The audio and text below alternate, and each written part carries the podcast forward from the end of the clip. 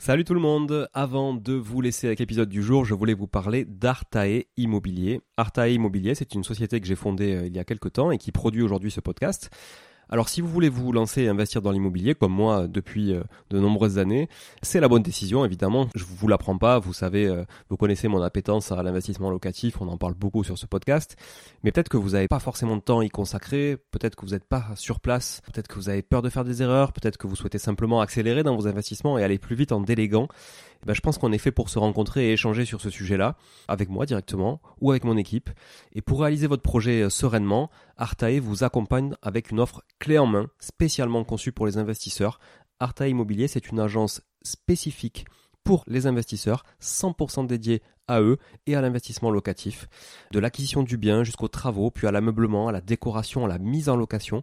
Vous êtes guidé, conseillé, accompagné de A à Z par notre équipe de pros que je recrute personnellement, et croyez-en mon exigence, je recrute que des gens compétents et composés surtout d'investisseurs aguerris, ou s'ils le sont un peu moins, que je forme moi-même aussi au métier de l'investissement immobilier.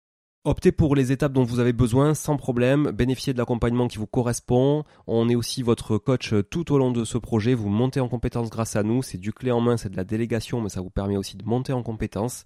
Vous pouvez nous confier la recherche du bien, vous pouvez nous confier euh, uniquement les travaux, l'ameublement, la déco. C'est vraiment un accompagnement et un service sur mesure. Alors si vous voulez en savoir plus, n'hésitez pas à vous rendre sur le site euh, artae.imo, vous trouverez quelques informations à ce sujet. Sur le site également aussi investiratoulouse.com pour ceux qui voudraient investir en région toulousaine, mais on n'est pas basé qu'à Toulouse, donc on peut aussi vous accompagner ailleurs. Euh, mais ça vous permettra de, voir un petit peu la qualité aussi de, de réalisation qu'on peut produire pour votre compte. Et puis aussi à nous suivre évidemment sur Instagram, Arta Immobilier, très simple, ou sur LinkedIn Arta Immobilier. On partage aussi pas mal de réalisations qu'on fait, en tout cas pour le compte de nos clients. Et puis n'hésitez pas à nous contacter, à contacter notre équipe pour échanger autour de votre projet directement par email à contact artae, a r t a e, .imo, i 2 m o tout simplement.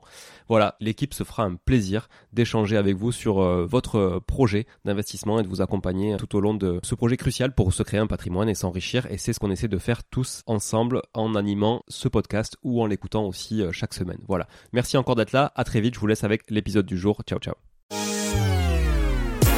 Bonjour tout le monde et bienvenue sur Money le podcast qui vous parle d'investissement et de finances personnelles au sens large et sans tabou. Je suis Julien Calamotte, investisseur passionné et auteur du livre à succès S'enrichir grâce à l'immobilier. J'avais envie de partager ma façon d'investir, forcément, mais également de découvrir avec vous de nouvelles façons de faire fructifier notre argent. C'est pourquoi j'ai créé ce podcast pour y recevoir des invités qui nous partagent leur savoir et leurs expériences en toute simplicité. J'espère sincèrement que les échanges que je vais avoir avec l'invité du jour vont permettre d'enrichir vos connaissances autant que les miennes. Je vous souhaite une excellente écoute. Salut Sébastien. Bonjour Julien. Et bonjour à tous qui nous écoutez. Aujourd'hui, je reçois Sébastien Dornano. Sébastien, c'est le président de Yomoni, un des leaders de la gestion d'épargne en ligne. Donc, on va parler euh, forcément euh, épargne euh, et utilisation de son épargne à bon escient, de manière intelligente, euh, mais aussi quand on n'y connaît rien, comment se faire accompagner dans la gestion de son épargne. Et on va parler forcément des, aussi des marchés financiers. Euh, Sébastien, est-ce que tu pourrais te présenter du coup aux auditeurs qui ne te connaissent pas déjà? Bien sûr, je suis donc Sébastien Dorlano, j'ai 48 ans, j'ai monté Yomoni en 2015. Et dans le passé, j'ai eu un passé de, de consultant et j'ai travaillé pour une société de gestion qui s'appelle la Financière de l'Échiquier, qui est une belle aventure entrepreneuriale pendant 12 ans, où j'ai été le, le, CEO de la, la structure. Qu'est-ce qu'elle ce qu'elle faisait, cette financière? Financière de l'Échiquier, c'était une société de gestion qui était spécialisée sur les actions européennes et qui gérait, euh, quand je suis parti, un peu plus de 10 milliards d'euros. Ok, donc déjà dans le monde de, quand même de, des marchés financiers. Euh. J'ai toujours été quasiment dans les marchés financiers. J'ai commencé dans, en stage dans les dérivés actions à la Société Générale et puis après j'ai enchaîné en tant que consultant sur en asset management, donc déjà dans la gestion d'actifs pour des grands comptes type BNP, ABN AMRO. Et puis après j'ai rejoint le, le, le, magnifique bateau de les financiers l'échiquier et j'ai monté le mien en 2015 qui s'appelle Yomoni. T'es parti de quel constat pour créer Yomoni? J'imagine qu'on part toujours d'un constat ou d'une problématique personnelle souvent? Oh bah, le constat, il est, il est assez simple et c'est celui qu'on retrouve souvent dans les, dans les fondateurs, c'est que de ne pas pouvoir répondre de manière positive à, aux questions qu'on vous pose euh, à dîner ou, ou, dans, vos, dans vos cercles proches. Euh, moi, j'avais pas mal d'amis qui voulaient investir. Euh, les sociétés dans lesquelles euh, j'aurais pu les recommander avaient des tickets d'entrée qui étaient trop importants. et en plus, avec des produits qui me paraissaient au fur et à mesure, pas forcément les plus adaptés à leur, à, leur, à leur situation. Et, et, rapidement, je me suis dit, en fait, dans l'idéal, ce, ce que vous devriez avoir, c'est ce qu'on a essayé de bâtir avec Humoni, c'est-à-dire une offre digitale la plus simple possible, euh, avec le moins de frais possible et la plus avec une offre de diversification. On en reviendra, on y reviendra un peu plus tard, une offre de diversification très forte. Et, et donc on a, on est parti de cette idée-là. C'était des produits qui commençaient, des plateformes qui commençaient à émerger, euh, en particulier aux États-Unis. Et puis euh, il y avait un, un, premier acteur en Angleterre qui s'appelait Nutmeg, qui s'est lancé au, au, début des années 2010. Et je me suis dit, ça, ça si, on arrive à proposer ça aux Français, je pense qu'on peut leur on leur retire une épingle du play, on leur ouvre euh, des portes pour, euh, pour investir correctement. Donc, euh, donc j'ai, je me suis lancé dans l'aventure en, en 2015. C'est vrai que de manière générale, on a quand même l'impression que le, français n'est pas forcément à l'aise avec tout ça. On connaît euh, voilà les, les livrets euh, d'épargne garantie et autres avec lesquels on est né finalement et avec lesquels on, on s'est éduqué euh, malgré nous, hein, de, de, par le manque d'éducation financière de nos parents aussi et des générations précédentes.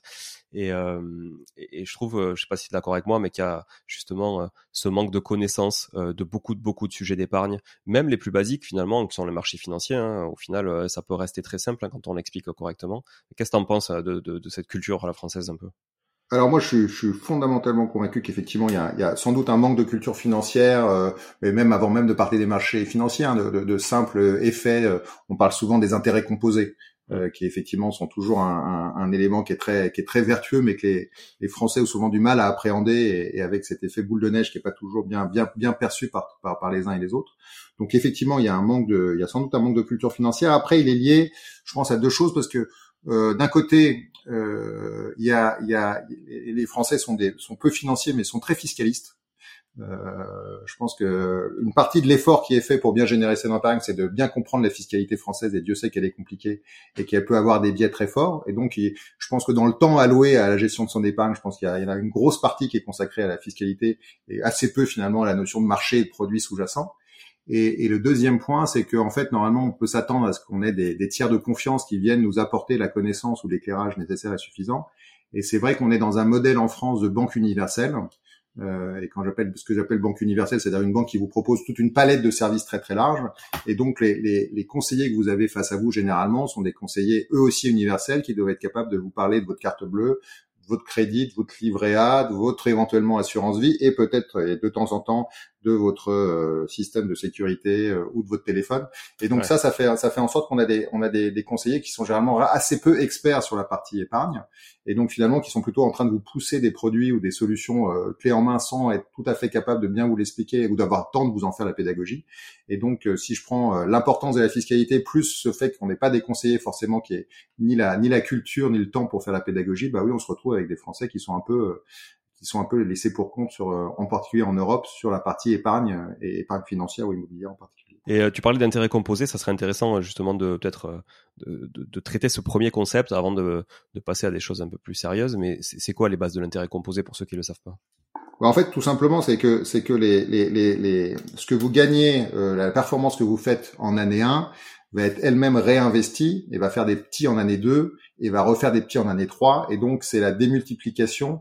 Donc c'est le fait que lorsque vous faites 0,5% euh, vous faites 5% de performance par an euh, bah la, la, deuxième année à la fin de la deuxième année vous n'avez pas 10% en plus sur votre capital initial mais vous avez euh, un peu plus que 10% parce que les 5 premiers pourcents de, de, la première année ont été réinvestis et ont eux-mêmes fait 5% de performance, ce qui vous a donné un 0,25% en plus à la fin de la deuxième année. Et ça, c'est un effet de, cumulatif qui fait que lorsque vous regardez le temps long, et nous en tout cas, on regarde souvent l'épargne dans le temps long, hein, donc ça veut dire euh, à partir de 10, 12 ans, 15 ans, vous vous rendez compte que cet effet cumulatif a des effets très vertueux et c'est pour ça que vous n'avez pas une courbe de progression de votre euh, votre épargne qui est linéaire, mais au contraire qui qui, qui, qui est un peu pentue comme ça et qui, qui accélère au fur et à mesure parce que les petits ont fait des petits, etc., etc. Donc ça, cet effet des intérêts composés, il est très important pour pas pour bien avoir en tête que lorsque vous placez, en particulier sur le long terme, ça va ça va avoir un effet très fort au fur et à mesure des, des, du temps qui passe et ça généralement les et on n'a pas toujours la bonne appréhension, on a toujours l'impression qu'on va gagner 5%, 5% de la somme initiale, pas du tout. On gagne bien 5% de, la somme de chaque fin d'année qui elle-même normalement a pu progresser dans le temps. Ouais, très juste. Euh, Est-ce que tu peux euh, nous faire un petit état des lieux de tous euh, les supports d'investissement qui existent, en tout cas les plus importants et les, les, on va dire les plus prisés par les Français aujourd'hui. Donc comment, avec quel véhicule on peut investir dans, sur les marchés financiers, justement Quels sont les avantages, la fiscalité associée notamment? Alors il y a, il y a, deux, il y a deux, deux parties bien différentes dans l'investissement sur les marchés financiers. Vous avez ce qu'on appelle les enveloppes fiscales. Et effectivement, c'est est-ce que vous allez investir à travers une assurance vie, est-ce que vous allez investir à travers un PEA, un PEA PME, un compte titre, un PER maintenant. Donc ça, c'est vraiment les enveloppes fiscales, chacun ayant leur intérêt et leur objectif et leurs contraintes aussi. Euh, et de l'autre côté, on va avoir ce qu'on va pouvoir mettre à l'intérieur de ces assurances vie, ces comptes ces PER, ces, ces, ces, PEA, euh, qui sont pour le coup des soit des actions ou des obligations en direct. Donc là, vraiment, vous êtes en direct sur les marchés financiers, vous choisissez euh, soit la dette d'une société, soit les actions d'une société et vous investissez dedans, soit vous faites euh, appel à des, à, des, à des gérants de fonds qui eux-mêmes vont faire la sélection en fonction d'un certain nombre de critères. Et ça peut être des fonds qui sont euh, très généralistes ou des fonds très spécialisés. Donc il y a deux parties. Donc on peut traiter ça peut-être en deux phases. La première sur les enveloppes fiscales et puis la deuxième sur ce qu'on met à l'intérieur des enveloppes fiscales. Ouais, très bien. Euh, le grand succès, la, la, la vraiment la, la, la, la, la locomotive de l'épargne des Français aujourd'hui, c'est l'assurance vie. Euh, elle a un certain nombre d'avantages euh, fiscaux qui sont qui sont intéressants si vous restez un certain temps, donc si vous restez plus de 8 ans. Euh, elle en a un autre, elle en a d'autres en termes de transmission. Euh, si vous voulez demain transmettre votre assurance vie, elle a l'avantage, euh, donc elle est gérée par l'assureur, euh, donc vous allez vous allez avoir un produit d'assurance et ce produit d'assurance, il va vous permettre d'investir dans deux grands types d'actifs à l'intérieur, soit ce qu'on appelle le fonds euro, euh, qui est un produit garanti par l'assureur. Donc l'assureur euh, a une vision long terme, s'engage à ce que vous soit restitué euh, soit 100% de la somme, soit quasiment 100%, parce qu'en ce moment c'est en train d'un peu changer. Ils sont en train d'enlever un peu les frais qu'ils vous prennent régulièrement, donc on va dire entre 98 et 100% de la somme est garantie. et ils vont l'investir sur des sur des sur des paniers d'obligations, d'actions, voire de marchés non cotés, qui vont vous rétribuer un pourcentage qui va osciller globalement entre entre 1 1,5% pour les plus bas jusqu'à maintenant 3% pour les plus hauts. Ça varie beaucoup, hein, ça, ça a été plutôt très décroissant ce, ce, ce, cette performance des fonds euros jusqu'à l'année dernière, euh, parce que les taux d'intérêt étaient négatifs et que c'était compliqué pour eux d'aller trouver de la performance même sur le long terme. Et puis ça a rebondi cette année avec des taux qui tournent autour des autour des 2 2,5% pour les pour les pour les plus dynamiques. Donc ça c'est vraiment un produit garanti. On peut quasiment dire que c'est une sorte de, de livret à bis dans l'assurance vie, sans plafond, avec une vision euh, avec une vision long terme, mais, euh, mais qui, qui, qui, qui, est intéressante parce que vous voulez sécuriser vos actifs. Et puis à côté de ça, il y a ce qu'on appelle les unités de compte.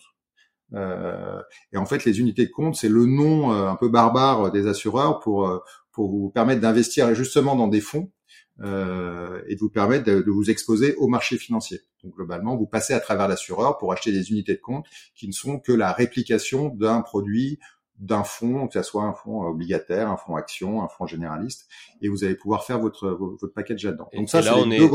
Là, on est sectorisé, sectorisé au niveau géographique sur le. Ou... Euh, bon, alors tout dépend, tout dépend de la, tout dépend de l'offre de votre assureur et de votre banque.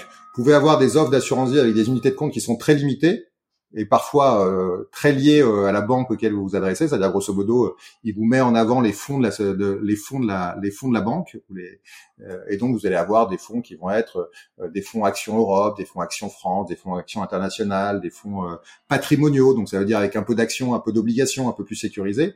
Vous pouvez en avoir peut-être parfois qu'une dizaine ou une quinzaine, une offre très limitée. Et puis vous allez avoir des offres très larges. On va vous proposer 600 fonds divers et variés vous allez avoir une panoplie totalement folle d'offres euh, thématiques, géographiques, sectorielles, euh, par classe d'actifs divers et variés, où il n'est pas toujours évident de s'y retrouver parce que objectivement, c'est, il peut y avoir du bon et du moins bon dans ces unités de compte. Euh, et, là intervient la notion de la, quelle manière vous voulez gérer votre assurance vie. Soit vous le faites ce qu'on appelle en gestion libre, donc là vous avez tout à fait la main, donc vous ouvrez, vous avez accès à soit 10, soit 600, euh, soit 600 unités de compte et vous piochez dedans et vous choisissez votre allocation.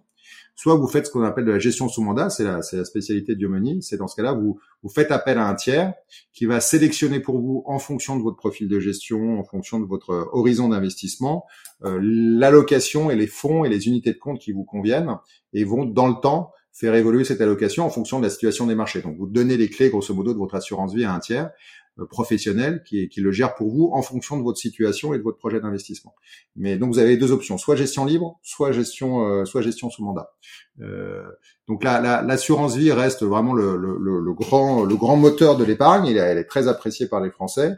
Elle est beaucoup plus euh, l'épargne qui est dans l'assurance vie est beaucoup plus disponible que ce qu'on croit parce que ce ne sont que des avantages fiscaux que vous gagnez au bout de huit ans. Mais si vous voulez retirer votre argent au bout d'un an, deux ans, trois ans, vous pouvez le faire. Hein. Tu peux nous le rappeler l'avantage fiscal justement? Alors, l'avantage fiscal, il faudrait que je, enfin, on peut rentrer dans le, dans le détail, mais c'est-à-dire que grosso modo, vous ne, vous ne payez pas les avantages sur les sur les plus-values. Euh, l'imposition sur la plus-value. Euh, l'imposition sur, les plus-values, vous allez avoir le, le, minimum. Ça, vous allez pouvoir l'avoir au bout de 8 ans. Euh, par contre, euh, vous pouvez évidemment sortir euh, dès que vous le souhaitez. Euh, dès que vous le souhaitez de votre assurance vie, parce que c'est souvent un des, un des, une des problématiques qu'on, ou des questions qu'on pose. On a l'impression que l'assurance vie elle est bloquée, elle est bloquée pendant très longtemps et, et, et, au moins et au moins huit ans. Là, pour le coup, vous, n'avez pas, euh, vous n'avez pas ce sujet-là. Il faut bien que vous l'ayez en tête. Euh, simplement, au bout de au bout de 4 ans ou entre 4 et 8 ans et après 8 ans, vous avez des, des taux d'imposition euh, qui, qui, diminuent au fur et à mesure. Donc c'est une dégressivité de l'imposition sur, sur Mais, mais euh, juste pour éclaircir et pour être sûr, parce que j'ai l'impression que souvent les, les, gens se trompent un peu, mais bon, on est, on est grosso modo dans, dans ces types de valeurs sur de la flat tax quand on prend de la, la plus-value, donc on est à 30% sur euh, imposé sur nos plus-values. Mais, mais quand on parle d'exonération totale sur de, de, donc d'imposition sur la plus-value, on parle que de la partie imposition sur les revenus. Donc ça veut dire que les prélèvements sociaux, eux, ils sont quand même défalqués.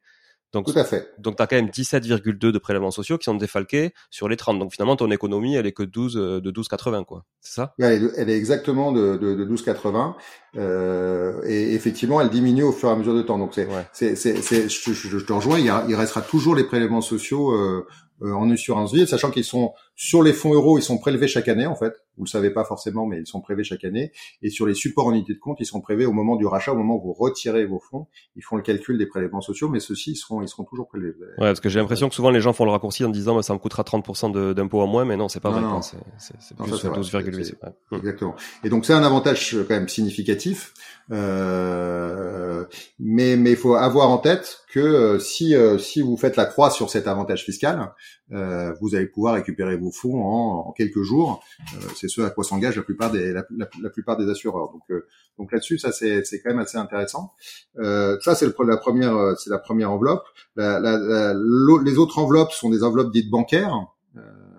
donc vous avez le compte titre et le PEA. Euh, ce, ceci vous donne une, une, totale flexibilité sur sur ce que vous pouvez mettre dedans. Un compte titre, vous pouvez mettre, enfin, je parle du compte titre, pas du PEA. Le compte titre, vous pouvez mettre absolument ce que vous voulez dedans. Euh, il va être imposé euh, effectivement en flat tax. Là, il n'y aura pas d'avantage fiscal particulier.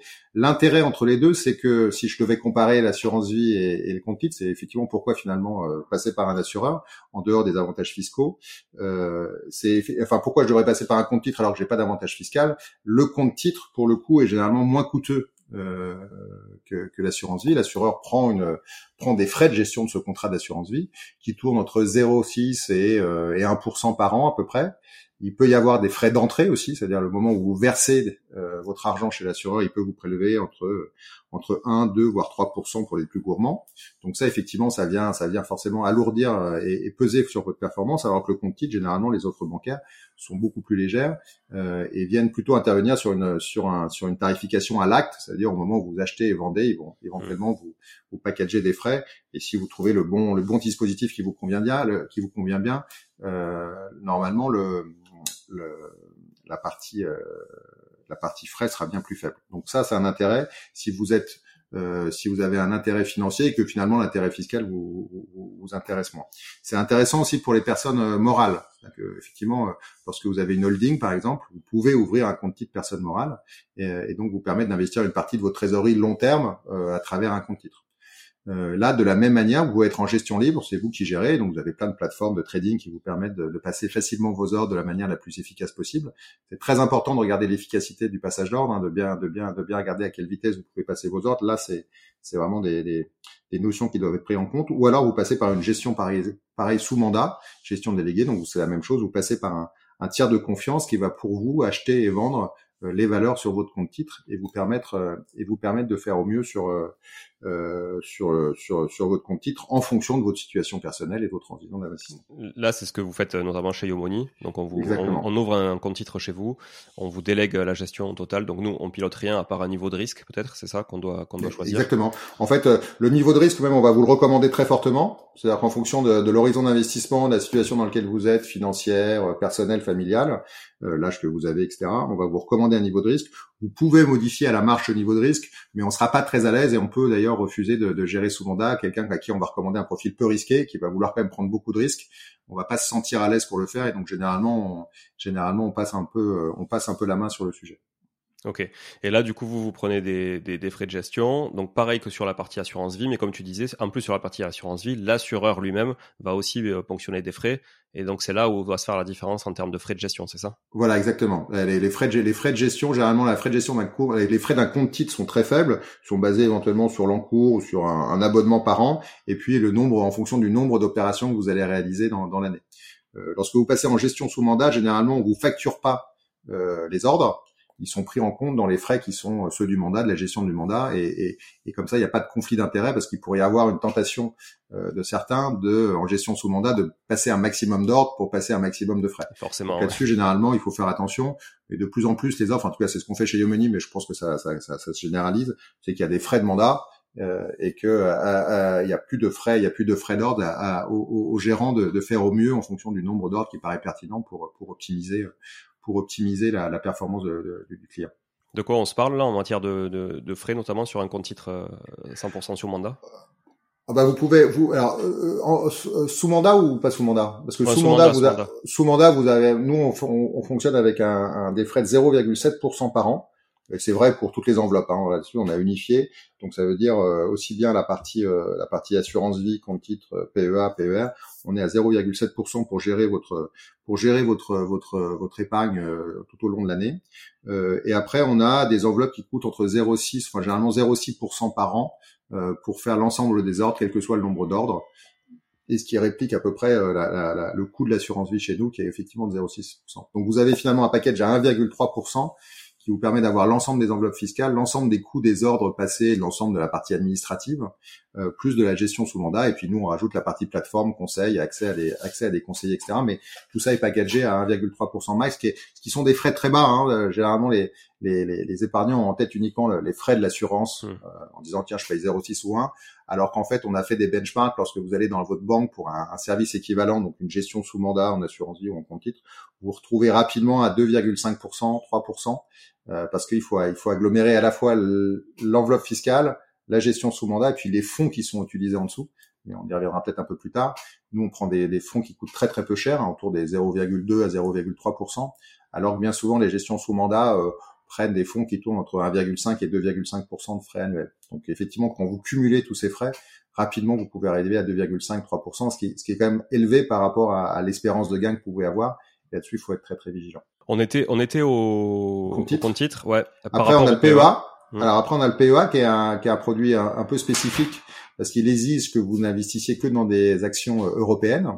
Il a un montant maximum de 150 000 euros par an. Euh, donc ça, c'est aussi euh, potentiellement euh, une limite. 150 000 euros par an, non, 150 000 euros. Non, 150 000 euros par personne, excusez-moi. 150 000 euros par personne. Euh, et puis là aussi, il y a des, il y a des avantages fiscaux en fonction de la, la, la durée de, la durée de, la durée de votre PEA, euh, qui s'étale. Il y a des tranches à 2 ans, à 5 ans, et puis après 8, et, et, et après 8 ans. Euh, ah, il y a une tranche à 8 ans aussi sur, sur un PEA? Je pensais qu'on était à 5 ans max. Euh. Euh, non, non, non, vous êtes à 8 ans. On, on, ah on euh, un, en cas de retrait d'un, en cas de retrait euh, avant un délai de, avant un délai de 2 ans, c'est 22,5% plus 15,5 de prélèvements sociaux. Entre 2 et 5 ans, c'est 19 plus 15,5 de prélèvements sociaux. Et un, et un retrait qui intervient entre 5 et 8 ans, ça te permet d'être exonéré d'impôt sur le revenu, donc il reste les 15,5%. Euh, voilà. Donc c'est effectivement l'avantage fiscal, il est jusqu'à à partir de la cinquième année. Euh, et puis après, il y a un retrait après 8 ans n'entraîne pas la clôture du PEA, c'est là où c'est un peu spécifique. Ah oui, ok, si, Vous, si vous retirez avant 8 ans, euh, le, le, PEA se clôture et donc ça, ça veut dire que le, vous pouvez plus profiter des avantages fiscaux pour le, le, reste. Si vous restez après 8 ans, vous pouvez commencer à retirer progressivement votre argent avec l'avantage d'avoir que les prélèvements sociaux à 15. Donc ça, ça a une spécificité. Donc dedans, vous pouvez mettre que des actions, euh, que des valeurs mobilières euh, européennes. Alors il y a une spécificité qui est un peu technique que nous, dont nous on profite, c'est que vous pouvez avoir des fonds euh, dits indiciels qui répliquent des marchés étrangers et qui sont pourtant autorisés sur un sur un sur un PEA. Donc ça, c'est vraiment une petite niche qu'on utilise et qui nous permet d'avoir des PEA très diversifiés au niveau monde, alors qu'effectivement, c'est une, une, enveloppe théoriquement qui est réservée à la partie euh, à des investissements uniquement Europe. Oui, donc ça veut dire que si je veux acheter une action Coca-Cola, clairement, je peux pas la mettre dedans, quoi. C'est impossible. Vous pourrez mettre que des actions domiciliées en Europe. En fait, elles sont elles sont typées. Hein. Vous pouvez les regarder sur l'ensemble des plateformes.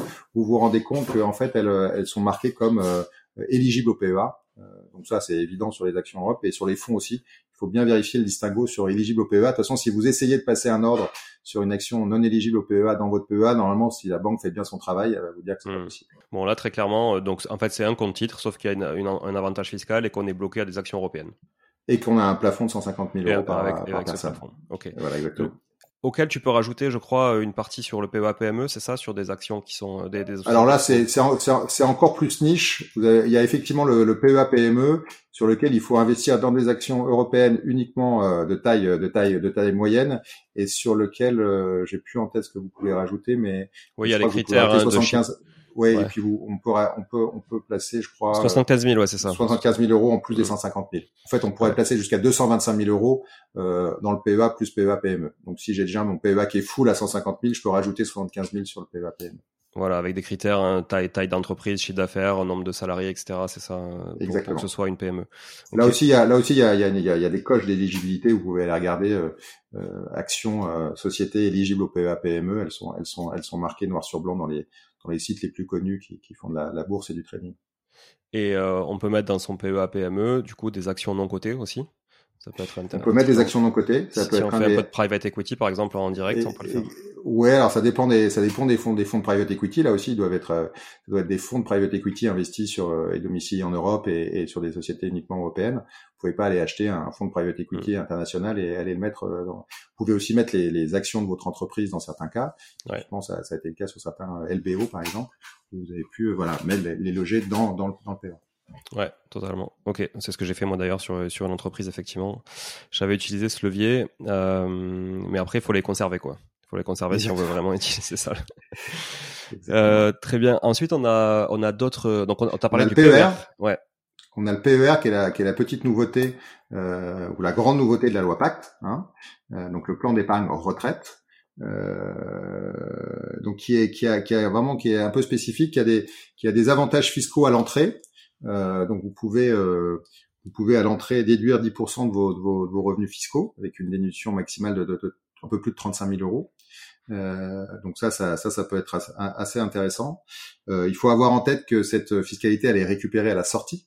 Euh, donc effectivement, l'intérêt du PER fiscal, il est que sur le long terme, vous ayez un différentiel d'impôt sur le revenu, de taux d'imposition, qui mmh. fasse que vous payez un peu moins d'impôts à la sortie qu'au départ, et donc finalement, ce qu'on vous récupère à la fin sera un peu moins important. L'avantage, c'est que ces impôts qu'on vous a pas prélevés au départ, sur lesquels vous avez pu faire une déduction, vous avez pu le faire travailler, les intérêts composés ont fonctionné, et donc à la fin, vous en, vous en sortez avec un peu plus, un peu plus d'argent. Et puis on est censé payer moins d'impôts à la retraite que, que quand on est. Alors après, c'est là où il faut faire, faut être très vigilant à sa sortie. C'est-à-dire que si demain, je ne sais pas, vous, vous imaginez pouvoir sortir le jour de vos retraites les 200 000 euros, mettons, je vous souhaite, euh, dans le PER, c'est que ça fait 200 000 euros d'impôts, euh, 200 000 euros de revenus, et tout de suite, vous montez les tranches. Donc, il faudra plutôt étaler progressivement votre sortie pour faire en sorte justement de piloter euh, votre, votre, tranche d'imposition euh, à la sortie.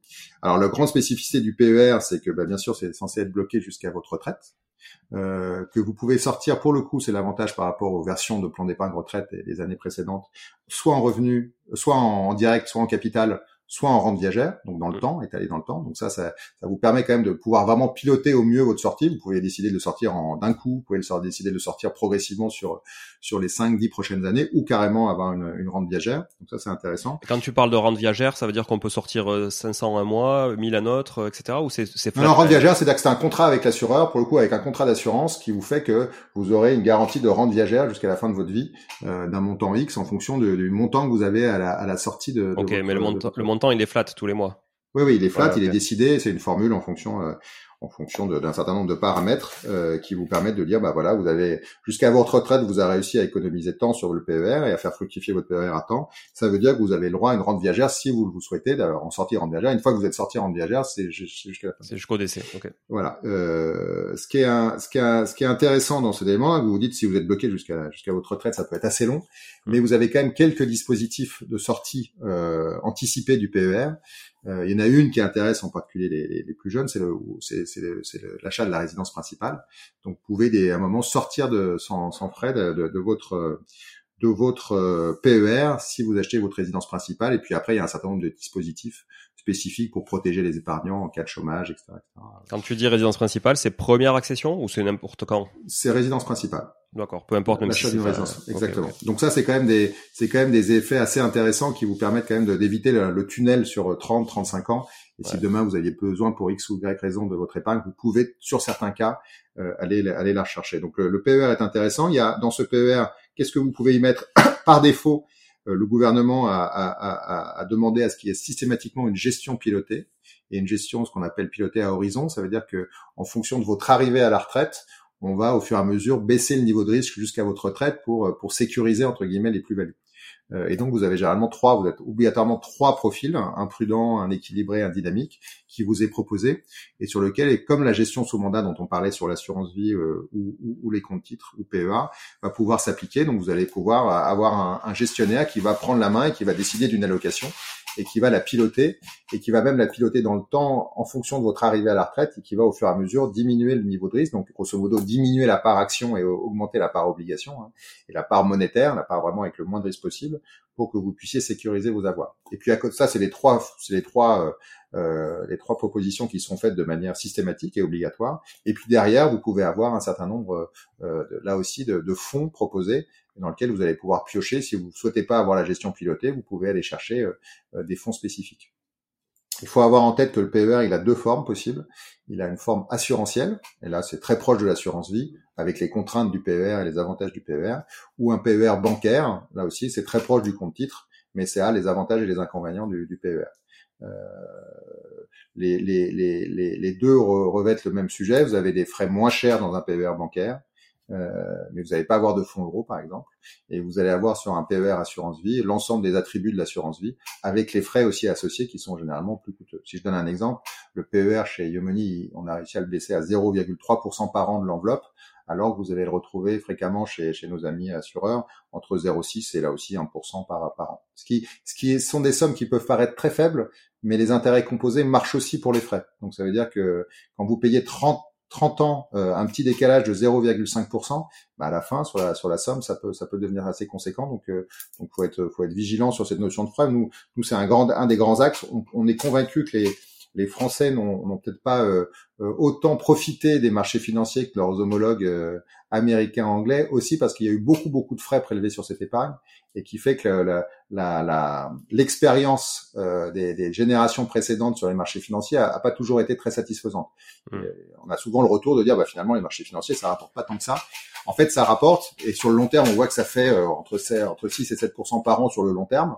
Et donc, c'est des belles, c'est des belles performances. Si tant est que euh, les frais qui sont prélevés sur ces 6-7% ne soient pas euh, ne soient pas prohibitifs et, n'entament pas la, la, la, performance de manière trop systématique, ce qui a été longtemps le cas en France et ce qui l'est encore un peu transition toute faite justement pour parler de Yomoni et de ce que vous pouvez apporter euh, sur le sujet sur le sujet des frais notamment euh, alors pour pour être tout à fait transparent avec avec tout le monde euh, moi j'ai ouvert un compte chez Yomoni courant de 2020 je crois que c'était en juin 2020. Donc j'ai quand même pu tester, euh, j'ai quand même pu tester le sujet. Alors même si effectivement, bah, ça reste hyper passif pour moi, hein, parce que pour le coup, euh, franchement, je touche à rien, c'est aussi l'avantage. Et, euh, j'aime bien tester tout ce, genre d'outils. Effectivement, Sébastien, j'ai été venu parce que j'avais fait un benchmark aussi des frais, et vous étiez quand même bien bien placé au niveau des frais. Donc voilà, ça m'avait quand même pas mal attiré. Après, j'aime bien aussi votre votre discours, la façon de faire. Donc est-ce que tu peux nous dire justement qu'est-ce que Yomoni apporte à tous les épargnants euh, et, à partir de combien aussi je peux je peux venir euh, et, est-ce que ça vaut le coup à partir d'une certaine somme ou même si j'ai 500 1000 euros je peux déjà venir sur Yomoni? Alors, effectivement, pour le feuille d'accessibilité, nous, c'est à partir de effectivement de 1000 euros et, euh, et, et, on est vraiment focalisé sur l'épargne long terme. Hein. On n'est pas focalisé sur l'épargne de précaution. Je le répète toujours, l'épargne de précaution, c'est l'épargne que vous devez mettre de côté si, euh, si, en cas de coup dur, si vous avez un besoin, euh, si vous pensez que vous allez avoir un besoin ou quelque chose de particulier sur lequel vous devez avoir quelques, grosso modo, si c'est possible, quelques mois de revenus en avance pour pour gérer une fois que vous avez ce, ce, cette partie épargne de précaution qui est sécurisée, vous avez ce qu'on appelle l'épargne de moyen long terme sur lequel vous allez pouvoir faire travailler votre épargne euh, sur une durée généralement qui est de plus de 3 ans, voire 5 ans, et sur lequel vous pouvez vous attendre à un rendement ou à une performance plus importante. Euh, ce que propose Yomoni, en fait, c'est deux choses. Euh, un, c'est de pouvoir euh, vous faire profiter des, des, frais les plus bas euh, pour accéder au marché financier de manière diversifiée. Euh, vous donner de la simplicité à travers la plateforme euh, et de pouvoir vous accompagner avec des conseillers qui sont effectivement disponibles, qui sont experts. Je vous parlais de la banque universelle. Nous, on ne fait qu'une chose, c'est l'épargne. Donc, on a des conseillers qui connaissent par cœur euh, les PEA, les PER, les assurances-vie, les comptes titres, les actions et les obligations. Et donc, ils vont pouvoir partager avec vous à la fois leur, leur savoir-faire et leur expérience et leur expertise, et, et, puis aussi vous guider dans les choix que vous pouvez faire en fonction de, en fonction de votre situation une des très grandes particularités dans tous les produits qu'on propose et pourquoi on arrive à faire des frais très bas, c'est que on, on, promeut beaucoup la gestion dite indicielle. Donc vous avez deux types de gestion. Hein. Donc quand vous faites appel à un fonds d'investissement qui va sélectionner pour vous les meilleures actions ou, ou, ou les meilleures obligations, soit vous faites appel à un gérant qu'on va dire actif. Donc vous avez une équipe de gestion qui va analyser l'ensemble des sociétés, qui va analyser euh, les, les situations spécifiques, les stratégies et autres, et qui va décider que telle ou telle action est meilleure que qu'une autre sur euh, sur les années ou les mois qui viennent. Euh, et de l'autre côté, vous avez ce qu'on appelle la gestion indicielle, euh, qui est une gestion qui ne fait que répliquer les indices. C'est-à-dire globalement, vous achetez un, un fonds qui va faire exactement ou très proche de la, la, performance d'un CAC 40, d'un S&P 500 aux États-Unis, ou éventuellement, et le plus connu, c'est le MSCI World, qui est un qui est un indice qui fait l'ensemble, qui essaye de, de, de d'impacter l'ensemble des, des, des, territoires euh, des territoires géographiques et donc il va investir dans 3500 sociétés euh, à travers le monde. Est-ce que c'est ce qu'on appelle un, un, tracker ou un ETF Oui oui c'est ça, un ETF ou un tracker exactement. Ou maintenant des fonds indiciels, ils ont différentes formes, mais globalement leur, leur philosophie est la même. Je réplique la performance d'un indice sans essayer de chercher quel est le meilleur dans tel ou tel euh, dans tel ou tel indice. Voilà. Alors la, la grosse différence, c'est que euh, d'un côté, c'est il y a les, les, fonds actifs coûtent entre 1,5 et 2,5 euh, et de l'autre côté, les ETF coûtent entre 0,2 et 0,3%. Donc vous avez quand même une force, une différence entre 1 et 2% de frais qui est quand même très significatif. Et on se rend compte, et les études l'ont prouvé sur le long terme, que le gérant euh, actif, euh, avec les frais qu'il prélève, n'arrive pas à rattraper finalement son indice, ou très rarement. Si je vous donne, il y, a, y, a, des études chez Morningstar ou chez Standard Poor's qui sont qui sont remis à jour tous les trimestres. Et si je vous donne un, un exemple sur les actions internationales, sur plus de 10 ans, vous avez 5 euh, à 6 euh, des, des, des, gérants internationaux actifs qui arrivent à battre leur indice. Dans 95% des cas, en fait, ils sont en dessous. Et donc la, la, la, vocation de réussir à trouver toujours, qui est vraiment un exercice difficile, qui peut être bon sur un an. Vous avez des gens actifs qui font des années magnifiques, mais l'année suivante elle est un peu moins bonne, et puis etc. Et puis quand vous regardez sur le long terme, bah, finalement, avec les frais prélevés, ils ont ils ont beaucoup de mal à battre le fonds indiciel équivalent. et donc nous, on est convaincus que sur le long terme, et c'est bien là-dessus qu'on se bat, qu'il faut promouvoir cette gestion indicielle qui a fait largement ce preuve à l'étranger. Et pour vous donner un exemple des preuves, hein, c'est que la gestion indicielle, donc les fonds ETF, les trackers, etc., ça représente plus de 50% du patrimoine des, des, des ménages américains. Donc euh, les ménages américains, c'est eux qui ont, qui ont initié la, la, la, gestion indicielle. Ça fait plus de 30 ans qu'elle existe euh, sur ce marché-là. Donc elle a fait ses preuves dans le temps. Ils ont vu les benchmarks euh, et les, et les performances euh, s'affirmer année après année. Et donc maintenant, plus de 50% de leur patrimoine financier est investi euh, en ETF et en tracker. En, en, Angleterre, en, Europe, ça représente à peu près 20%, euh, mais en France, ça représente encore que 4 à 5%. Euh, pourquoi? Parce que c'est très peu mis en avant par les banques. Euh, pour des raisons aussi de marge. Hein. C'est, des produits qui coûtent très peu cher, mais qui, qui rapportent très peu à la banque. Et donc, c'est difficile, c'est difficile pour eux d'arriver à trouver la bonne équation financière entre entre euh, réussir à, amener des conseillers, des agences physiques, enfin l'ensemble des frais qu'ils ont, les cartes bleues qui sont généralement peu coûteuses en France, etc. On a un modèle très particulier en France, hein. euh, et donc généralement la, la, marge est faite sur l'épargne et donc est, beaucoup plus chargée. Donc ce serait difficile pour eux économiquement d'aller promouvoir ces, ces fonds. Et c'est pour ça que nous, c'est pour ça qu'on s'est lancé en 2015 en étant convaincus que réussir à promouvoir ces fonds pour l'épargne long terme des Français, c'était franchement la meilleure chose qui pouvait arriver, parce que ces fameux 6 et 7 de performance qu'on pouvait leur promettre euh, sur le long terme en, en regardant les ce qu'avaient fait les marchés financiers sur 40 ans, et eh bien si on le passait à travers des fonds de gestion indicielle, on allait limiter effectivement la partie frais et donc réussir à leur reverser le maximum de cette performance. Et avec en plus un effet de diversification qui est très fort parce que les ETF ont l'avantage d'investir sur beaucoup de sociétés. Donc lorsque vous avez un marché qui va un peu moins bien, bah, l'autre va un peu mieux. Et donc finalement, ça, ça fait des fonds qui sont très 4-4 et qui sont très résistants. Donc euh, ça, c'est intéressant. Ce qu'on a voulu faire chez Yomoni, c'est pouvoir avoir la sélection des meilleurs ETF trackers. Donc, on a une équipe de gestion, on a des gérants euh, qui, qui analysent l'ensemble des marchés, qui analysent les 3000, un peu plus de 3000 trackers et ETF qui sont disponibles sur le marché français et vont aller sélectionner sur chaque zone géographique, chaque thématique, les meilleurs ETF, c'est-à-dire ceux qui répliquent le mieux leur indice au moins coûteux. Et, et on va on va faire une allocation de ces ETF euh, au service de nos épargnants pour faire en sorte que ça soit le plus efficace possible en fonction d'un contexte économique qui peut vouloir dire que de temps en temps, il faut promouvoir un peu plus l'Europe que les États-Unis, il faut promouvoir un peu plus les valeurs de croissance que les valeurs value, etc. Donc on fait en sorte d'essayer de d'avoir un, un, juste milieu euh, pour vous permettre d'avoir l'allocation la plus euh, la plus performante qui soit dans le temps euh, et qu'on va faire évoluer en fonction de votre horizon d'investissement et de votre situation. Ce que fait Yomoni. Grâce à ça, du coup, par exemple, dans le PE, si j'ai un PEA chez Yomoni, je suis aussi exposé à des actions américaines via. Voilà, c'est ce que je vous disais. Voilà, il y a une spécificité de la loi qui fait que, que effectivement, euh, vous devez avoir des actions européennes pour euh, pour pour, dans votre PEA, mais effectivement avec un système de swap, c'est-à-dire on, on, on, on achète des, des, des, valeurs européennes, mais en fait on on change, on, on, remplace la performance de ce panier européen par un panier par un panier international on vous permet d'avoir un PEA exposé sur les marchés mondiaux, donc aussi bien sur les États-Unis, sur l'Asie, enfin à peu près où on veut, grâce à des fonds qui sont éligibles au PEA, mais qui sont investis en fait sur un profil euh, sur un profil beaucoup plus euh, généraliste. Ça, c'est un, bel avantage qui vous évite d'être uniquement restreint au marché européen avec les contraintes que ça peut avoir. C'est une bonne chose en ce moment d'être investi sur le marché européen, tant mieux. Mais sur le long terme, on se rend compte que les locomotives que peuvent être les, les, les marchés, en particulier US et, euh, et, asiatiques sont quand même euh, intéressants à intégrer dans vos portefeuilles. Et euh, j'ai vu émerger là depuis quelques années justement un, un nouveau critère d'investissement qui est le critère ESG. Critère donc euh, ESG c'est euh, environnement, sociétal et gouvernemental, c'est ça? Et, et, gouvernance. Et gouvernance, pardon. Oui, pas gouvernemental parce que sinon ça n'a pas de sens effectivement. Mais gouvernance. Ouais. Donc tu peux nous expliquer ce que c'est ce critère et, et j'ai l'impression qu'il est de plus en plus quand même coché par les épargnants aussi. Et pour quelles raisons il l'est oui, oui. Alors c'est la, la, la c'est la notion de vouloir avoir une épargne qui est en, en, en phase avec ses valeurs. C'est-à-dire, euh, on est tous euh, quand même très sensibilisés à, à, ces trois sujets. Donc, ces trois sujets qui sont vraiment différents. Alors, regarde, on a, on a trouvé un acronyme parce qu'en France, on adore les acronymes, donc on a appelé ça ESG. Euh, mais ces trois thématiques qui sont vraiment différentes, c'est donc effectivement la partie environnementale. Donc, dans quelle mesure les sociétés qui sont avec, qui sont dans, dans, certains fonds d'investissement sont sensibles euh, à la partie environnementale, favorisent la transition écologique. Vous avez la partie euh, sociale, donc là c'est plus euh, des notions de, de, comment comment on fait en sorte d'être attentif à l'inclusion, à la, la, capacité à, à, à, faire monter tout, tout, tout, tout la, la, vie dans l'entreprise de manière positive pour un ensemble de, de populations hétérogènes. Et puis après, vous avez la partie gouvernance de comment est fait la gouvernance. Est-ce qu'il n'y a pas de conflit d'intérêts? Est-ce qu'on favorise une gouvernance qui soit aussi euh, euh, synonyme de diversité? Est-ce qu'on inclut suffisamment de, euh, de, de, de, femmes dans, le, dans, dans, les boards, dans les comités de direction? Donc c'est, vous voyez, c'est trois vraiment notions différentes, et on essaye d'évaluer pour chaque société dans quelle mesure elle se positionne bien ou moins bien sur euh, la, la, dimension, le, le, volet, le volet écologique, le volet social et le volet de gouvernance.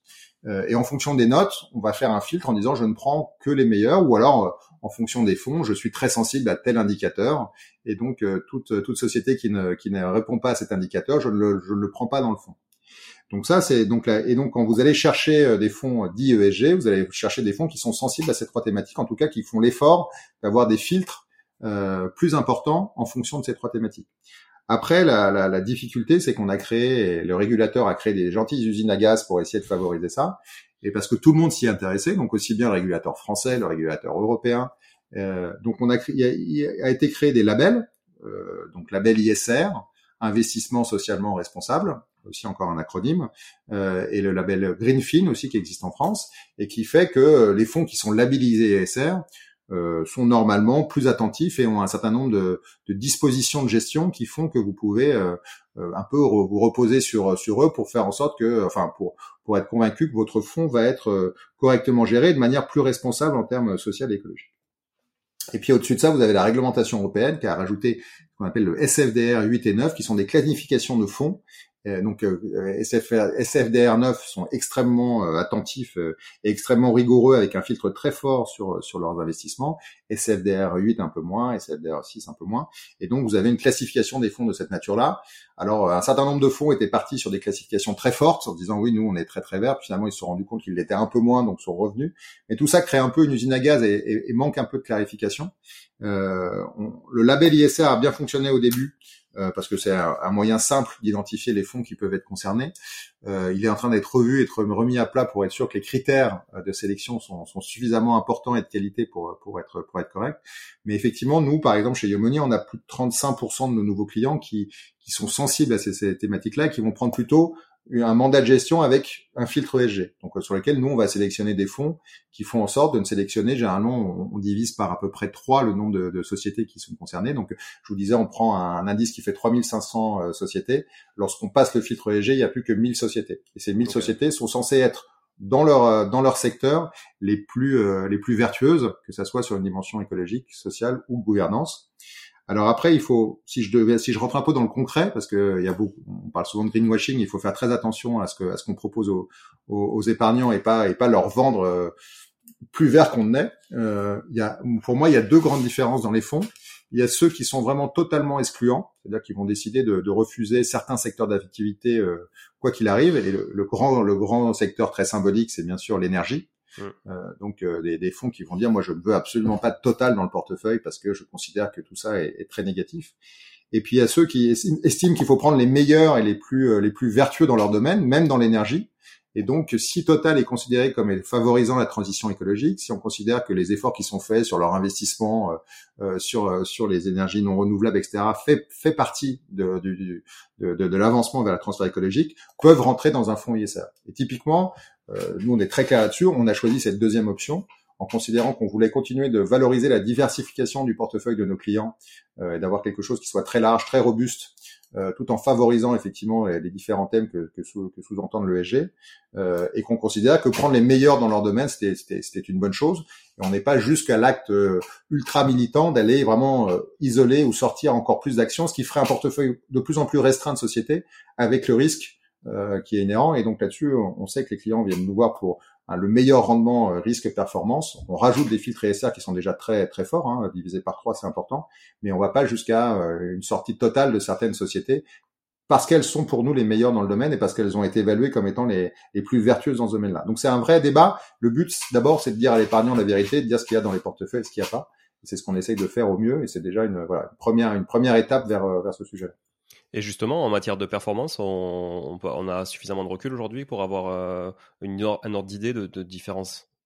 Non, en fait, la, la, la, pour l'instant, elles sont, elles sont assez proches. Euh, elles ont été assez favorisées euh, avant 2022. 2022, les, un certain nombre de, de, effectivement de sociétés qui étaient exclues ont fait des bonnes performances, des meilleures performances que, les, que, que celles qui étaient bien notées. Donc, euh, les, on va dire les fonds traditionnels ont, ont, sont, repassé un peu, sont repassés un peu devant le SG. Ce la conviction que nous on a chez Yomonic, c'est que sur le long terme, les, les portefeuilles ESG performeurs, les, les, les, portefeuilles classiques. Pourquoi? Parce que en prenant en compte ces critères environnementaux sociaux, ils prennent en compte un certain nombre de risques de manière plus fine et, et, le jour où ces risques arrivent, ces sociétés sont beaucoup plus euh, sont beaucoup plus euh, hermétiques, beaucoup mmh. plus résilientes euh, par rapport à ça. Et donc sur le long terme, on pense que c'est c'est une bonne chose.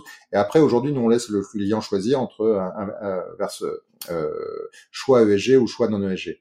ce qui est intéressant, ce qu'on va voir là, c'est que vu qu'il y a eu un petit, un petit, une petite variation en 2022 en faveur des fonds traditionnels, il faut, il faut, il faut vérifier que l'épargnant soit à l'aise euh, c'est toujours plus simple quand vos valeurs sont en phase avec votre performance. C'est-à-dire que si vous faites le choix de EG qui fait de la surperformance, c'est assez simple. Le jour où vos valeurs que vous voulez mettre en avant en faisant un choix ESG vous font perdre un peu de performance, est-ce que vous êtes toujours prêt à garder ces fonds ESG et pas revenir sur performance? Nous, ce qu'on dit, c'est sur le long terme, vous avez raison de le faire parce que ça va générer de la surperformance. Après, à vous d'être en phase avec euh, avec ce que vous voulez faire et, ce que vous cherchez véritablement. Ça, c'est un choix très personnel qu'on laisse à chacun, même si on essaye de militer pour pour de plus en plus de SG dans nos dans nos clients. Ok, très très clair sur euh, sur ce sujet de l'ESG en tout cas. Merci beaucoup euh, Sébastien. Est-ce que tu euh, tu peux nous parler J'ai vu que vous vous aviez, je pense, que c'est des produits que vous n'aviez pas forcément au départ, ou alors vous l'avez marketé peut-être, mais les assurances vie pour les enfants notamment. Donc moi j'en ai une chez vous par exemple pour mon fils que je que ouverte. Ça c'est un sujet que j'aimerais bien traiter avec toi sur l'importance peut-être ou pas, je sais pas, de d'ouvrir une assurance vie très très tôt et très jeune à, à ses enfants. Ouais, alors euh, ça, ça c'est c'est c'est ce que c'est c'est un c'est on a on a créé ça euh, parce que c'était demandé et surtout parce que euh, pour avoir été euh, jeune papa il y a quelques temps maintenant, euh, j'ai toujours été effaré quand vous quand vous rentrez dans une dans une dans une agence avec un avec un avec une poussette vous avez toujours votre conseiller qui vient vous alpaguer en vous disant il faut, faut lui ouvrir un petit livret A. Tout le monde doit, tout français, tout bon français doit avoir un livret A. Et donc vous finissez par ouvrir des livrets A à vos enfants, ce qui est la pire chose que vous pouvez leur faire parce qu'en fait vous allez placer de l'argent qui va rapporter peu, un peu plus maintenant c'est vrai, euh, mais qui va rapporter finalement très peu alors qu'ils ont un horizon d'investissement qui est quand même très lointain. Euh, et on parle de 18 ans voire plus. Donc euh, donc, euh, donc vous avez, donc ils ont du temps devant eux et on sait très bien que en, sur les marchés financiers, avoir du temps devant soi, c'est justement le, la, la, plus grande richesse que vous pouvez avoir, parce que vous pouvez mettre votre argent un peu plus de manière dynamique, vous pouvez le placer de manière un peu plus dynamique, et donc espérer des rendements plus, plus intéressants. Et donc on a monté une assurance vie qui fait, qui fait simplement deux choses, qui permet aux, deux parents d'ouvrir euh, ce produit et de souscrire ce produit de manière la plus simple, parce qu'on sait que le but c'est pas que tout le monde se retrouve dans un bureau à 14h30 un jeudi, mais que chacun puisse euh, signer quand il veut, au moment où il le veut. Euh, il faut qu'on puisse gérer aussi toutes les situations, donc ça veut dire que les deux parents doivent pouvoir avoir une bonne vision sur ce qu'est ce qu'est l'assurance vie, qui de, que, que veut faire l'autre, est-ce qu'il veut euh, replacer de l'argent, est-ce qu'il veut modifier le profil des investissements de l'enfant, et il faut qu'il y ait l'autorisation des deux pour pouvoir le faire. Donc euh, on sait que voilà les, les couples les, les, couples se font et se défont et donc il faut anticiper ces solutions là et donc permettre à chacun d'être très serein sur ce qui se passe sur cette sur cette épargne liée à l'enfant et qui est vraiment à vocation à être être dédié à, à, l'enfant. Euh, et puis on va placer cet argent sur euh, sur des profils de gestion sous mandat, sur lesquels on va nous recommander forcément de prendre euh, plutôt pas mal de risques avec une version très dynamique, parce que vous avez 18 ans devant vous. Et puis à l'échéance, au bout des 18 ans, bah, l'enfant pourra récupérer cet argent-là.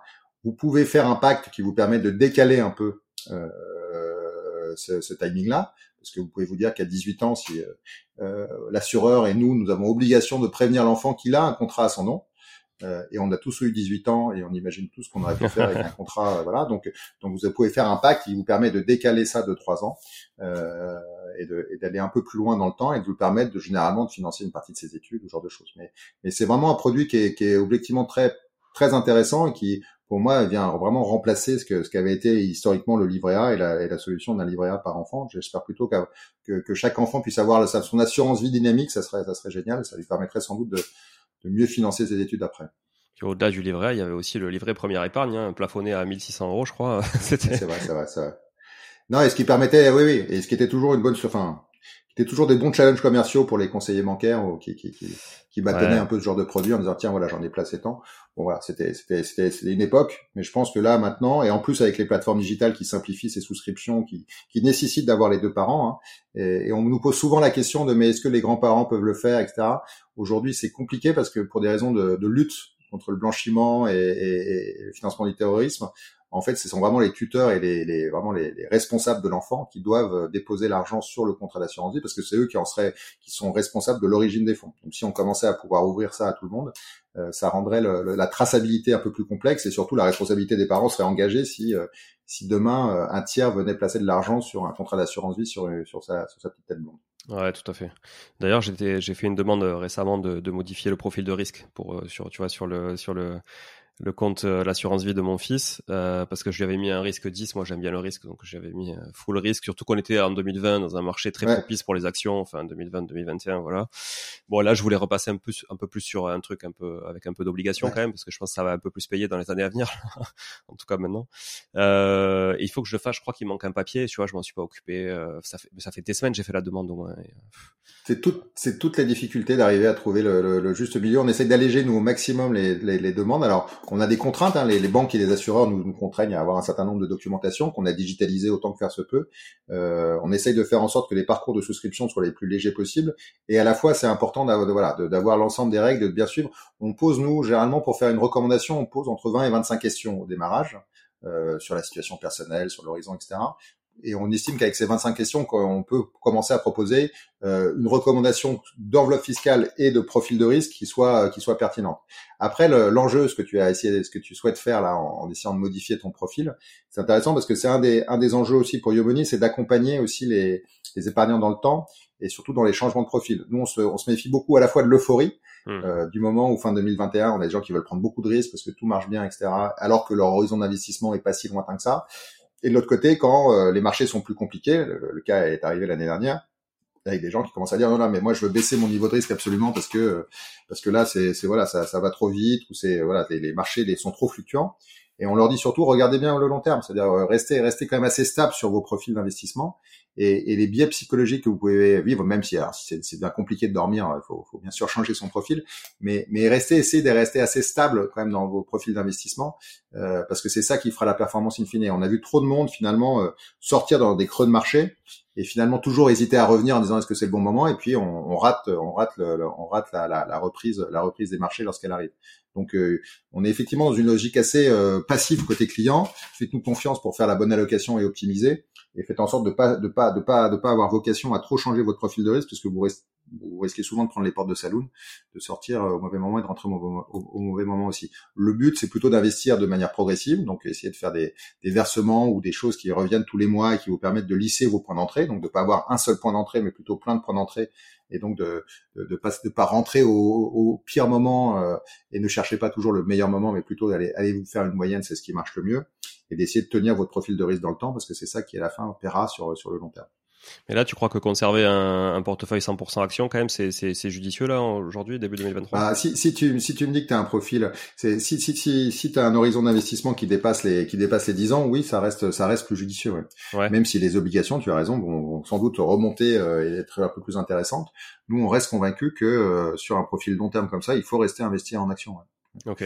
Euh, ça, ça reste un, ça reste un vecteur qui sera, qui sera, qui sera meilleur sur le long terme. Et ta difficulté, faut toujours avoir en tête que lorsque tu sors d'un endroit, euh, si celui-ci était le bon, à quel moment tu vas re-rentrer à cet endroit-là? À quel moment tu vas considérer? Et donc c'est parfois les, les, certains peuvent prendre des bonnes décisions en disant finalement je baisse ou j'augmente au bon moment le niveau de risque, mais ils n'arrivent pas à faire le, ils n'arrivent pas à faire le même mouvement au bon moment. Et finalement, on se rend compte que ça, ça perd de la performance. En tout cas, il a souvent été démontré que ce genre de, ce genre de changement de profil ou d'allocation euh, sur le temps long euh, marche pas très bien. Donc, il faut plutôt rester très très stable. Après, euh, il y, a une dimension psychologique qui joue beaucoup et qui fait que. Euh, mais, mais quand vous venez chez Yomoni, vous venez effectivement pour pas trop prendre la main. C'est-à-dire que vous nous faites confiance à la fois sur le conseil du départ et après sur l'allocation. Et lorsque vous essayez de, de, de, de, de jouer encore plus sur, le, sur ces profils en vous-même réallouant, finalement, vous avez, vous avez quand même pas mal de chances de, de, de détruire un peu de performance sur le long terme. Et après, je dis pas que certains vont, vont, vont s'en sortir très bien, mais, mais quand même, dans, dans, proportionnellement et statistiquement, on a, on a plutôt ce type de, de résultats. Donc ce que tu dis, c'est qu'effectivement, on a une stratégie au départ, on n'en bouge pas, on reste sur un profil de risque, son profil de risque finalement il, change. La seule chose qui doit changer, c'est si si votre situation change, personnel, le revenu, que vous en ayez plus que prévu ou moins que prévu, que, que vous ayez un horizon d'investissement qui soit réduit ou au contraire allongé, ça, ça peut générer une, une revue de, de, votre profil. Si, si les, votre situation ne bouge pas, bouge pas spécifiquement, restez sur votre profil de risque et, euh, et laissez-le le voir euh, fonctionner. À mon avis, c'est la meilleure chose à faire. Ok, ok, bon, clair. Euh, J'ai vu aussi là sur, sur dans vos offres, alors là on va s'adresser aux gens qui ont un, peu plus de capacité d'épargne euh, ou de liquidité à, à, placer, que vous aviez une offre de, de, private equity, tu peux nous en parler euh, euh rapidement? Alors en fait la, la, promesse que fait Yomoni, c'est effectivement de manière très simple de vous permettre de diversifier, vous avez bien compris, la, la euh, votre, votre épargne financière. Mais on la diversifie euh, jusqu'à on l'a diversifié jusqu'à la fin d'année dernière uniquement sur des produits cotés. Euh, donc sur l'ensemble des marchés, actions et obligations du monde entier, mais cotés. Et on s'est dit qu'on voulait prolonger la promesse euh, et, la, et la, promesse de diversification sur le marché non coté.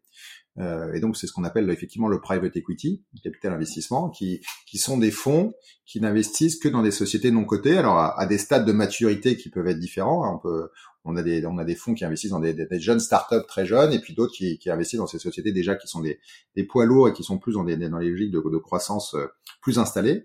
Euh, et ça nous paraissait intéressant parce que ça, effectivement, ça, ça, a vocation à diversifier ce qui est du côté. On a bien vu que les performances étaient décorrélées entre les deux, entre les deux, les deux classes d'actifs.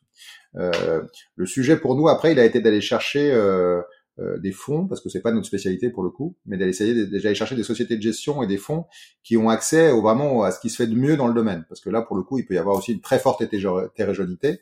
Euh, et en plus les Français ont toujours eu l'expérience d'avoir des fonds qui, qui faisaient du non-côté et qui étaient très défiscalisants. Euh, et euh, vous vous souvenez des SCPI, etc., FCPR. Euh, généralement, euh, vous récupériez votre mise, euh, grosso modo, vous gagnez l'avantage fiscal, mais vous alliez rarement plus loin et les performances n'étaient pas folles. Alors que sur le, les marchés des grands fonds de private equity internationaux, c'est souvent noté comme étant parmi les plus jolies performances sur le long terme, avec des performances qui dépassent les 15% par an, enfin des choses qui sont assez stratosphériques et qui marchent très très très bien. Donc nous, on avait vocation à vraiment aller chercher des fonds qui étaient très très diversifiés, euh, très internationaux. Et, et, pour avoir accès à ces fonds, bah, il faut, faut, passer par des sociétés de gestion qui, qui montrent pas de blanche et qui sont connues dans le domaine, parce qu'en fait, vous avez des allocations. Hein, c'est un peu comme le vin. On vous donne une allocation parce qu'on vous reconnaît, parce que vous avez déjà euh, éventuellement euh, payé en avance une partie de, de votre investissement. Euh, et donc, on fait, on s'est associé avec Altaroc, qui est pour nous une des des références dans le domaine, qui est une société de gestion qui est dédiée à ça, qui va sélectionner et avoir accès aux meilleurs fonds internationaux de private equity. Et on propose cette offre en nominatif pur, donc ça veut dire que globalement, euh, c'est soit via un compte titre, soit en nominatif pur. Donc vous allez placer cet argent dans le fonds. Euh, il va être bloqué à, à peu près une dizaine d'années. Hein. Ce sont des, ce sont des, ce sont des, là aussi de l'épargne longue. On va faire appel. Alors c'est minimum 100 000 euros, mais ces 100 000 euros, on va les appeler au fur et à mesure du besoin du fonds. Donc généralement sur les 4-5 premières années. Donc tous les 3-6 mois, on va faire appel à vous en disant voilà, on va vous demander sur les 100 000 euros de verser 10 000 euros ou 20 000 euros en fonction des, des opportunités d'investissement des fonds. Euh, et puis à, partir de l'année 5-6, à l'inverse, les, les, fonds vont, vont, revendre les sociétés dans lesquelles ils ont les parts des fonds dans lesquelles des sociétés dans lesquelles ils ont investi, et vous allez pouvoir récupérer au fur et à mesure euh, votre argent euh, avec l'ensemble de la plus-value qui aura été faite. Et au bout des 10 ans, vous aurez normalement 100% de, de, des positions qui auront été débouclées, donc vous récupérez l'intégralité des fonds. Donc c'est de l'investissement qui est long terme, qui est quand même euh, qui est censé avoir une performance qui est effectivement particulièrement intéressante. Si tant est que vous avez accès à des fonds intéressants, c'est des, des fonds qui sont euh, qui sont assez coûteux, qui sont là pour le coup euh, l'accès à ces fonds, les frais de gestion sont sont plus importants. On parle de 2 à entre 2 et 4 de frais de gestion par an, hein, donc c'est significatif. Par contre, les promesses de rendement, effectivement, tournent autour des 10 Nous, on, certains, certains vendent plus, mais, mais nous, on estime que si, si on arrive à, faire un, peu plus de 10% je pense que ça serait une très très belle chose. Et c'est un moment intéressant parce que euh, on s'est positionné sur sur ces produits-là aussi parce que pour le coup, il faut être un peu contracyclique. Euh, les valorisations des sociétés non cotées ont eu tendance à effectivement euh, bien baisser dans les dans les quelques récents mois et donc euh, pouvoir investir dans des sociétés qui sont pour l'instant un, peu moins bien valorisées que la bulle qu'on a pu connaître dans le passé sont plutôt des points d'entrée qui nous paraissent intéressants. Et donc sur les trois quatre prochaines années pouvoir investir sur du non coté nous paraît avoir du sens. Donc voilà ce qu'on a proposé et on le fait on le fait avec Actaroc qui investit elle-même à travers des fonds des fonds assez reconnus avec des, des, même très reconnus comme Apax. Enfin, il y, a, il y a un certain nombre de noms de noms qui sont qui sont reconnus et qui travaillent sur le sujet depuis 50 ans et qui sont voilà nous on, on a cette diversification elle est importante pour nous hein, proposer autre chose que des que des ETF mais on veut être très très attentif à la qualité de ce qu'on peut proposer et, euh, et, et, la qualité du partenaire parce qu'on met en jeu bien sûr notre réputation sur ce type de partenariat. Est-ce que je peux rentrer avec une personne morale ou c'est que personne physique? On peut rentrer avec une personne morale. Donc 100 000 euros minimum et investi dans plusieurs. Mais c'est un voilà c'est un bon produit de diversification. Regardons en tête qu'effectivement il y a il y a le grosso modo votre colonne euh, nous, on, vend toujours le côté colonne vertébrale, le cœur de votre portefeuille en ETF très diversifié, coté, euh, euh, disponible euh, lorsque vous en avez besoin, et puis d'avoir effectivement un certain nombre de thématiques comme le private equity qui viennent à côté et qui viennent compléter votre votre portefeuille, si tant est que vous avez les moyens effectivement de, pouvoir investir sur ce type de produit. Et on a vocation et on travaille dessus pour faire en sorte de, baisser le, seuil de 100 000 euros et pouvoir le proposer au plus grand nombre, ce qui est quand même la vocation aussi du domaine. Oui, d'ailleurs, vous, vous, précisez bien hein, sur le site que c'est pas ouvert à tout le monde, qu'il faut quand même un patrimoine aussi assez conséquent, un patrimoine liquide assez conséquent derrière soi aussi. Ouais, on est très vigilant et puis là, et de toute façon, la réglementation est très vigilante pour qu'on ne fasse pas investir euh, euh, des gens qui, à qui ça sera inadapté. Donc, on est vigilant sur le patrimoine financier que vous avez, le pourcentage du patrimoine financier que vous allez vouloir mettre dans ce, dans ce type de produit, pour faire en sorte qu'on vous fasse pas prendre euh, un risque qui, qui, soit qui soit qui soit mesuré. Mais sachant que à ce stade, le private equity, lorsqu'il est fait vraiment de bonne qualité, a finalement euh, a toujours une image assez euh, avec une prise de risque importante, alors que dans les faits, ces grandes maisons ont, généralement délivré de la performance de manière significative, euh, et on a finalement assez peu de assez peu de assez peu de, de, de cas où ça s'est mal passé. Après, il faut toujours être vigilant sur le sujet. Et puis il y a une notion de volume aussi. C'est vrai que plus, plus on fait euh, du volume, moi je le compare souvent à l'immobilier. Quand tu as un seul appartement et que ton locataire il paye pas, 100% de ton patrimoine il est en défaut. Si tu en as 30 et qu'il y en a un qui paye pas, c'est pas vraiment. Voilà. Et quand vous prenez un Altaroc qui a euh, investi dans quatre ou cinq fonds qui eux-mêmes investissent dans X sociétés, vous effectivement vous arrivez à, à, diversifier de la même manière que sur le côté, vous diversifiez votre risque. Et, et le but de toute façon du private equity, vous savez qu'il y a des sociétés qui vont pas bien fonctionner et d'autres au contraire qui vont faire un x10, x50 et qui vont euh, qui permettent de ramener hmm. l'ensemble de la performance à un haut niveau. Donc donc voilà, c'est le jeu. Et là aussi, il y a, il y a aussi un enjeu d'information, et, et, on le fait sur les ETF, et on va le faire de la même manière sur le private equity. Informer le client sur quelles sont les sociétés dans lesquelles euh, le private, lequel Tarok a investi, les fonds, comment ça se passe, pour que effectivement, l'enjeu du mandat que vous nous donnez à chaque fois pour gérer, il faut qu'en face, nous, on vous donne la transparence sur ce qu'on fait. Euh, c'est quand même une belle marque de confiance de nous laisser euh, acheter et vendre euh, sur, en votre nom, sur votre contrat d'assurance vie, votre compte titre, votre PEA, votre PER en échange, le moins qu'on vous doit, le, c'est, de vous donner toute l'information sur pourquoi on fait ces achats-ventes, quand est-ce qu'on les fait, à dans quelles conditions. Donc ça, ça, ça, ça s'avère tout, tout, tout, aussi vrai sur les autres classes d'actifs. Ouais, tout à fait. On l'a pas précisé effectivement. Tu fais bien de, tu fais bien de le dire. Euh, moi, quand je suis sur mon compte Yomoni, je regarde, j'ai, j'ai, j'ai le nom de tous les, tous les, indices effectivement euh, sur lesquels je suis, euh, je suis investi. Et c'est un des enjeux pour nous. Hein, c'est là où on est un peu spécifique, c'est qu'on essaie de trouver euh, le, le, le, le, bon équilibre entre une plateforme digitale qui te permet d'avoir accédé à toute l'information et pas forcément passer par un conseiller, pas forcément etc. pour pouvoir faire l'ensemble des opérations que tu souhaites faire de manière simple et, facile à travers l'app mobile. Euh, et puis de l'autre côté, lorsque tu as besoin d'un conseiller un peu expert, de pouvoir rapidement euh, soit décrocher ton téléphone, avoir quelqu'un, ou avoir un rendez-vous parce que tu penses que la situation est plus importante dans la semaine euh, et le faire extrêmement rapidement. Ça, c'est un des enjeux de trouver le bon niveau euh, entre le service effectivement euh, de conseils dédiés avec des, des experts et une plateforme digitale qui te permet d'être totalement autonome si tu le souhaites. Si les auditeurs qui nous écoutent veulent tester Yomoni, euh, comment ils peuvent faire? Est-ce que je peux partager par exemple mon code de parrainage ou pas? Bien sûr, bien sûr. je sais pas, je me, je me dis que ça peut servir aujourd'hui. Oui, bien euh, sûr. Non, non, tu peux partager. Nous, on fait des euh, et des codes de parrainage permettent effectivement de démarrer euh, avec des, des, gratuités de frais de gestion qui sont qui sont intéressants. Donc donc n'hésitez pas, n'hésitez pas à y aller. Il suffit d'aller sur le site. Moi, la, manière la plus simple, c'est de, de, faire une simulation. Ce qu'on appelle une simulation, c'est vous allez partager votre situation personnelle et, et votre projet d'investissement. Et quand je parle de projet, c'est quel montant et quel horizon d'investissement, si je devais le résumer un peu comme ça.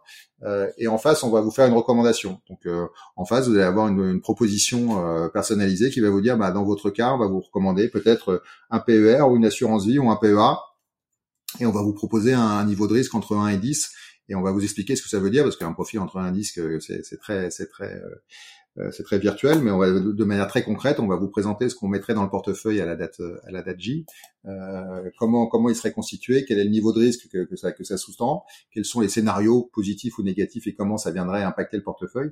Et si ça va, si vous êtes convaincu par cette proposition, dans ce cas-là, vous passez dans une mode de souscription. On va vous simplifier la vie pour faire en sorte que l'ensemble de la partie administrative se passe la, la manière la plus fluide possible. Euh, et si vous voulez prendre un rendez-vous, là aussi sur le site internet, si vous vous n'hésitez pas, vous avez euh, vous avez des, des, des, liens pour vous permettre de prendre rendez-vous avec nos, nos, conseillers et qui passeront une demi-heure, une heure à vous réexpliquer un peu ce qu'on fait et surtout ce qu'on peut vous proposer et surtout vous écouter sur euh, quel est votre patrimoine, comment il est constitué, est-ce qu'il y a beaucoup d'immobilier, est-ce qu'il y a beaucoup de financiers. Euh, la, la, les Français, je sais que c'est un tropisme assez fort, ont un, un tropisme sur l'immobilier qui est très important. Euh, nous, ce qu'on dit toujours, c'est qu'il faut, il faut, il faut équilibrer les deux. On n'a pas arrêté de parler de diversification.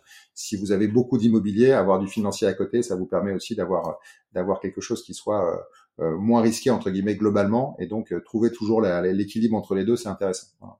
Ouais, effectivement. Et c'est le but de ce podcast, justement, de parler d'un petit peu tout et que tous les gens qui nous écoutent puissent se faire une idée, justement, de ce qu'on peut faire en dehors de l'immobilier pour diversifier. Euh, l'immobilier sert de levier, hein, souvent, pour quand même créer du patrimoine très tôt, sans pas grand chose de côté, et permet effectivement de se diversifier de même. Et en aucun cas, ça doit être une finalité. L'immobilier, c'est juste un moyen. Donc, euh, très, très intéressant. Et les, euh, marchés financiers, et les marchés financiers, c'est pareil. Ayez en tête vraiment votre horizon d'investissement. Il faut pas passer trop vite sur ces questions-là. Hein. C'est un peu ce qu'on disait en disant, bah, choisir mon mm. profil un peu comme je le souhaite.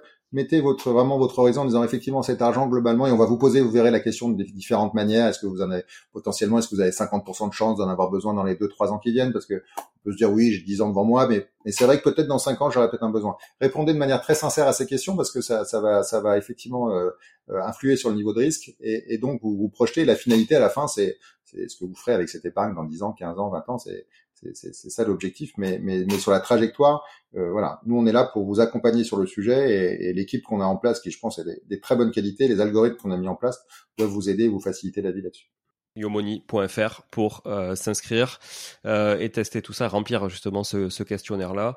Euh, mon code c'est Julien251, je, je, le vois dans mon interface client, Julien251. voilà, donc n'hésitez pas à le mettre, ça permettra aussi de suivre un petit peu, un petit peu tout ça et de bénéficier de combien de mois de gestion gratuit? C'est entre 3 et 6 mois. Entre 3 et 6 mois. Gratuite. Dépendamment de, de ce qu'on investit, j'imagine. Exactement, quel que, soit, quel que soit ce qu'on a investi. Ok, très bien. Donc ça permet voilà, de, manière neutre de, de, pouvoir tester notre solution, nos conseiller. Et surtout, n'hésitez pas à revenir et, et à répondre aux, aux, sollicitations quand on vous demande si ça s'est bien passé, si vous avez été satisfait, etc. Nous, c'est très important pour nous. Euh, maintenant, on a 7-8 ans d'expérience, on, on, a quand même déjà beaucoup de retours, mais mais on est très friand de savoir voilà, là où on peut progresser, ce qu'on peut faire, ce qu'on peut faire différent, ce que vous attendez de nous, et éventuellement ce qui n'a pas bien fonctionné parce qu'on n'est pas parfait. Il peut y avoir parfois des, choses sur lesquelles on est, peut-être un peu moins bon et on est très très très demandeur de ces, solutions. Donc si vous venez la tester, n'hésitez pas à nous dire ce que vous avez aimé et pas aimé. En tout cas, je vous donne le mien. Moi, je trouve ça très fluide, euh, très très fluide. Euh, en tout cas, pour pour la souscription, pour l'inscription, pour tout. Effectivement, euh, il y a un peu de paperasse que vous essayez de, rendre plus digeste, mais c'est la réglementation qui veut ça. C'est pas forcément Yomoni ou un autre, c'est la réglementation. Donc oui, moi j'étais étonné. J'étais étonné, par exemple, que mon fils doive signer alors qu'il a 12 ans sur un truc, donc finalement il a sur lequel il a pas la main. Eh ben, on est tout à fait d'accord, mais, mais ça, c'est l'obligation. Alors, s'il nous fait une collection de signatures qui est assez jolie, hein, parce que. Oui, euh, j'imagine que la graphie.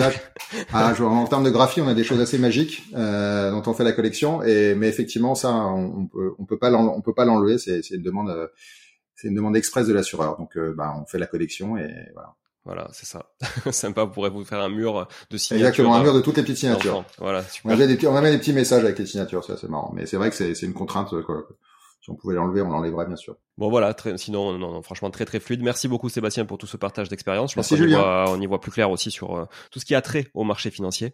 Donc euh, écoute, bonne continuation à toi, bonne continuation à Yomoni. Et eh ben, bonne, bonne continuation à toi et à ton podcast et merci beaucoup pour l'invitation. Ravi d'avoir pu euh, participer. Avec grand plaisir. Merci. Ciao ciao.